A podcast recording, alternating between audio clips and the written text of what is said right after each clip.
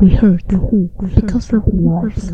Don't want to believe we could be live here our life, even with struggle. Hello Hello, welcome to Love Struggle，欢迎大家再次回到拉福士转歌，我是主持人金妙珍。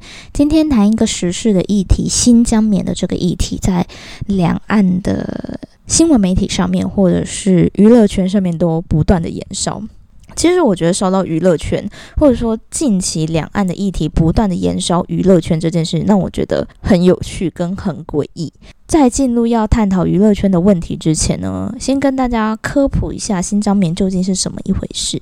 就是新疆棉其实是一个在新疆自治区，因为里面大比例是的维吾尔族人，他在血缘上面，在文化上面跟过往的突厥人其实是比较接近的，也就是现在的土耳其人，他其实是比较接近的。他们有自己的文化、自己的语言、自己生活的模式。那在过往，因为中国还要治理一个这么大的领土，他会对于一些比较有特殊性的。地方的人民，他设置一个自治区，新疆自治区、内蒙古自治区，过去香港也是一个自治区。对于这种有他们独有特色生活文化的人，他们设立了一个让他们可以自主的地方。那随着中国共产党，他企图要将他的政治的影响力扩散到中国的每一个角落，自治区的产生反而变成了是一个他们利于去控制这群人。就像过往犹太大屠杀一样，带上了犹大之心，我就知道你是犹太人。我可能还不一定能从外貌上分辨你是不是维吾尔族人，但生活在这一个新疆自治区里面的维吾尔族人，不可避免的受到了种族上面的清洗，不可避免的受到了政治上面的迫害。有很多相关的新闻，大家在网络上都可以搜寻得到。维吾尔族的育龄女子就是。达到生育年龄的女子体内放避孕器，避免纯种的维吾尔族人诞生，减少这一个种族的人的人数。这其实是一个最可怕的种族清洗，就是说你要让这一个种族它所代表的文化、它所代表的语言、它背后所代表的这些历史，从现在到未来逐渐消失。所以他们不断推动汉语教育，就像我们台湾曾经受过的那一种教育一样。像有多少的台湾的孩子还记得如何讲自己母族的语言呢？不管你是闽南人，或是你是客家人，甚至你是原住民人，不为了加分，不为了哗众取宠，多少人还记得如何使用自己的闽南语，使用自己的客家语，使用自己的原住民与他人沟通？所以在语言的教育上面，它的确是一个统治者他经常使用的手段。那当然，中国共产党就对新疆自治区里面的人采取了这些手段。或许在这个地方，你觉得说，哦，这只是一个国家在治理它的内部里面的人采取一些激进偏激的手段。或许到这边你还觉得好像可以被忍受。那我推荐大家去看一个外国媒体的专访，一个从新疆自治区逃去土耳其寻求政治庇护的女性，她谈到她在这些劳改营、教育营里面所看到的让人闻风丧胆的那一切。她原本进去里面的目的是教育他们普通话。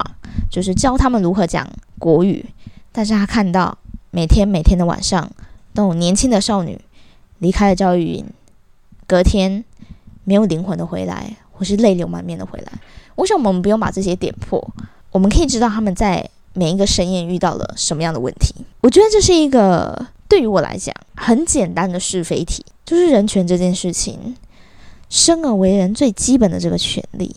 它是不容模糊的，它其实是没有模糊的界限的，没有什么东西是它是国家内政的一部分，所以国外的人不应该去介入。我觉得对于我来讲，我觉得人权没有模糊的界限。那科普到这边，大家大概也可以理解，在新疆自治区里面的维吾尔族人，他们究竟面对的什么样的困境？我觉得这些艺人。他们，比如说，当这些艺人他们在挺新疆棉的时候，可能有几个问题是他们没有想到，或者是我们没有想到。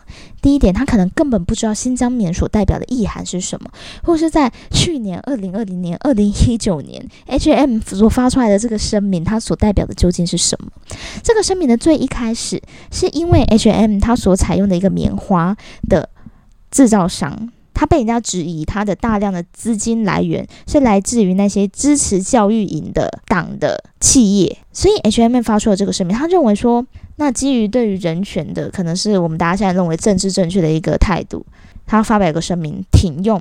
停用这间公司所生产的所有棉花。所以重点它并不是反制新疆棉，不是反制来自于新疆的棉花。我觉得像这个议题被带偏了，可能被中国外交部的这个发言人非常厉害，他把它带偏了。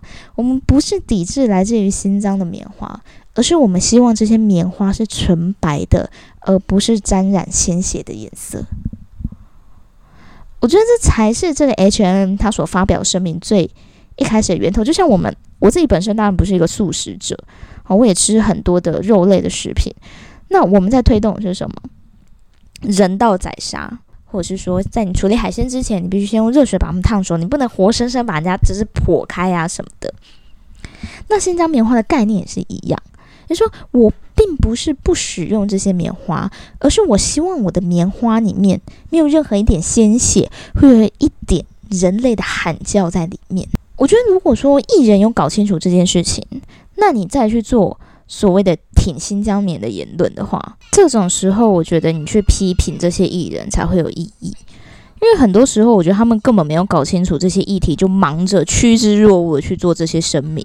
所以，如果我们厘清了这个脉络以后，我们就会觉得说，好像我们现在被舆论所带领的是那些外国人很怪，诶，就是他们一边赚中国人钱，不用中国人产品，什么鬼？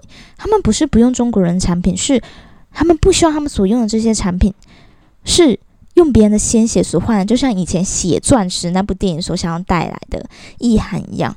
我们都知道，钻石身为一个高价品，它所代表的意涵已经回不去了。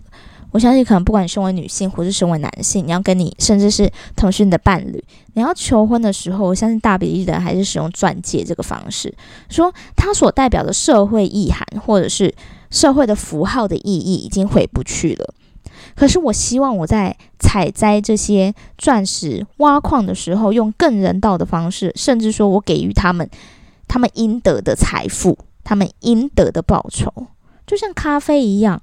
我们难道能不喝咖啡吗？当然，有些人会说：“诶，我不喝咖啡。”但是，咖啡已经变成一个主流的饮食文化了。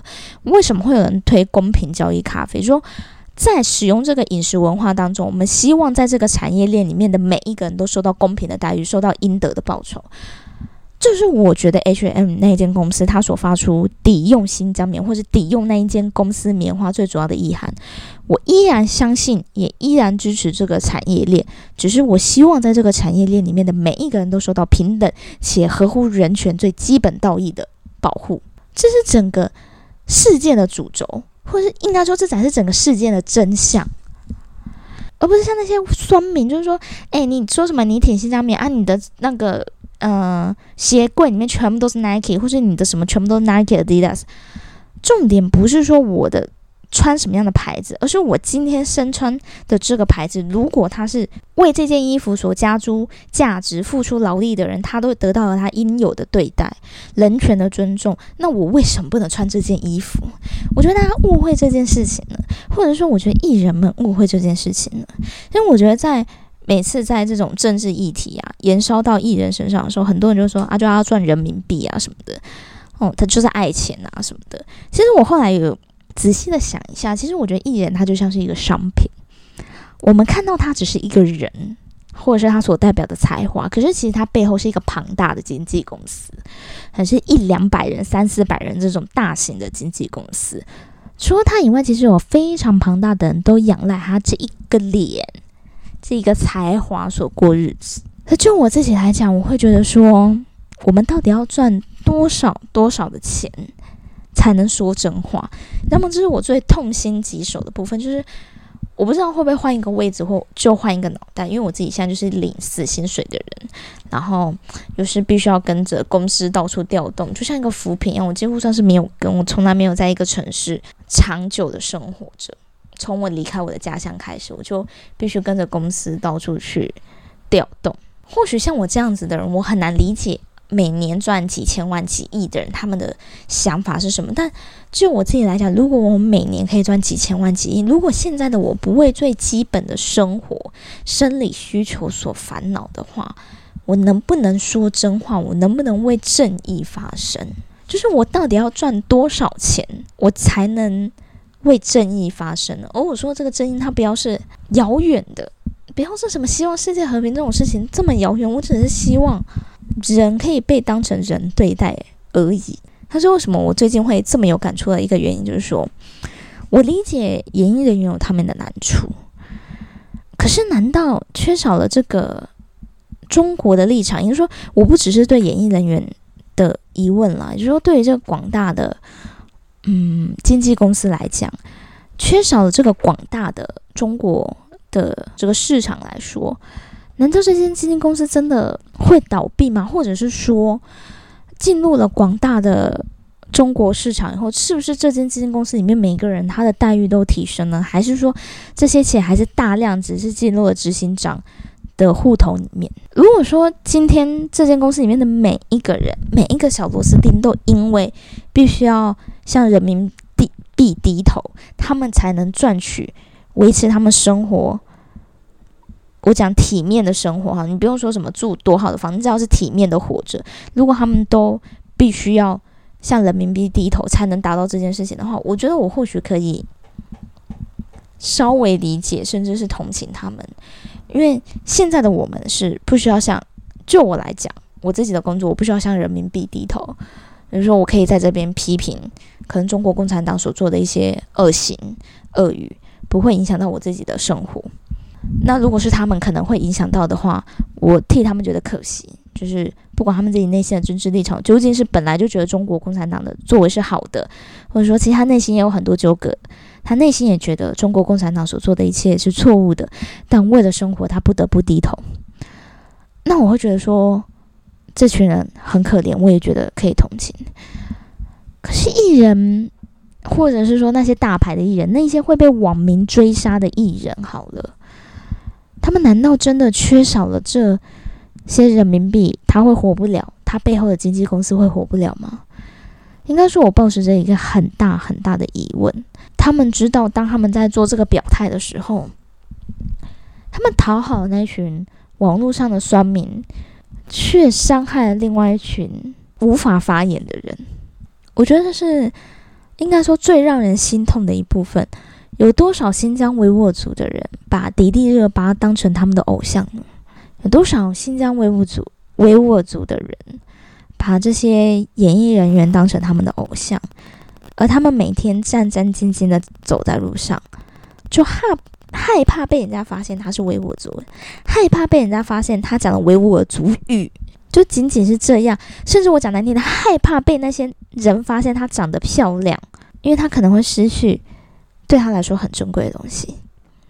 当他在路上战战兢兢的走着的时候，或许回到家里面，那一个演艺人员的那一首歌、那一部作品，是他心里最、最、最、最微小的一个安慰了。可是现在这个演艺人员在网络上说他挺新疆棉，我不知道对于这些人来讲，他的心境会是什么？会背叛，还是说会觉得说？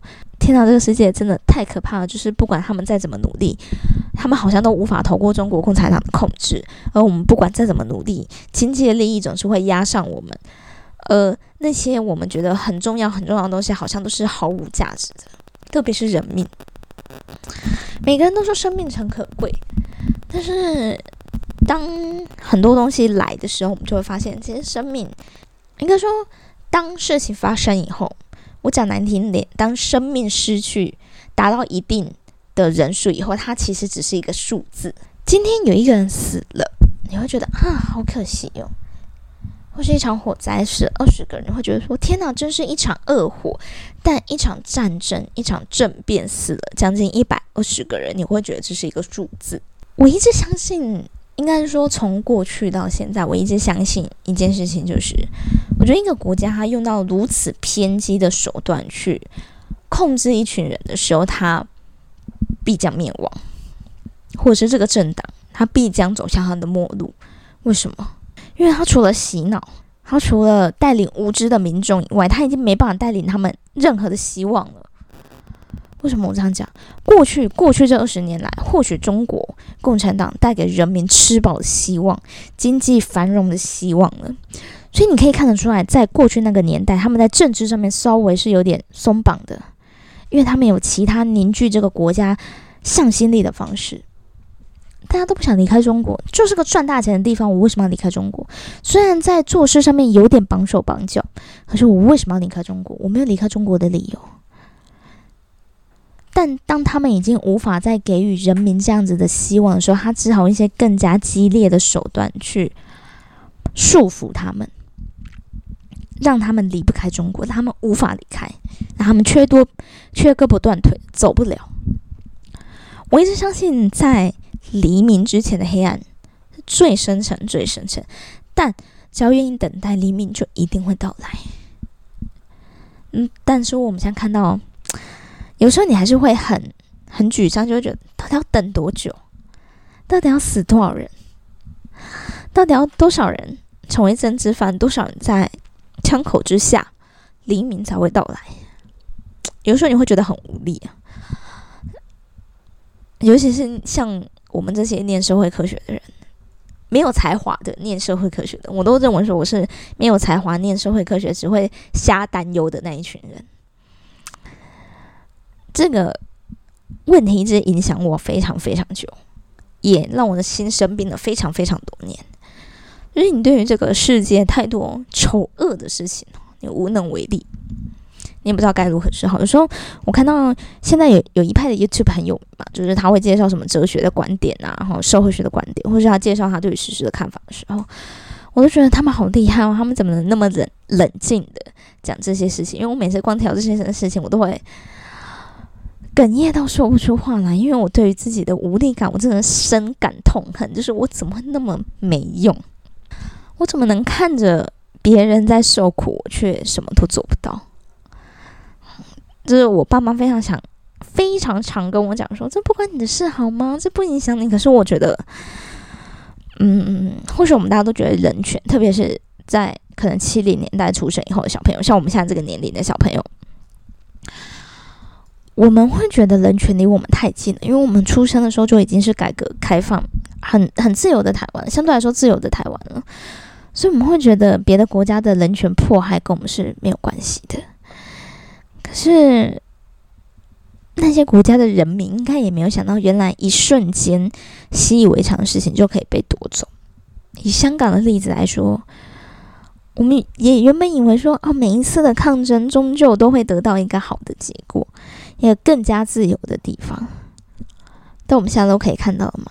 虽然香港新闻已经在台湾销声匿迹了，但是死去的人们并没有消失，被关押的人们没有消失，他们始终在那个牢狱里面追求自己内心的安稳，或是想为后代创造一个更好的香港。我。我想，对于香港人来讲，他们从来都不是说抗拒成为中国的一部分，从来都不是。我觉得大家误会这件事情了，因为我非常常听到一些可能五六十岁的人，就是我在讲我爸妈那个年代的人，因为我爸妈非常喜欢讲说：“啊，你香港就是中国的呀，你为什么一直想独立？”其实香港并不是想独立啊，就像新疆自治区一样，我觉得他们并不是想独立。even 我们在文化上面有这么大的差别。even 我们在生活习惯上有这么大的差别，even 我们曾经被别人统治过，even 我们血缘上不一样，可是我觉得中国这些各大民族，他们都想要融合在中国这个地方。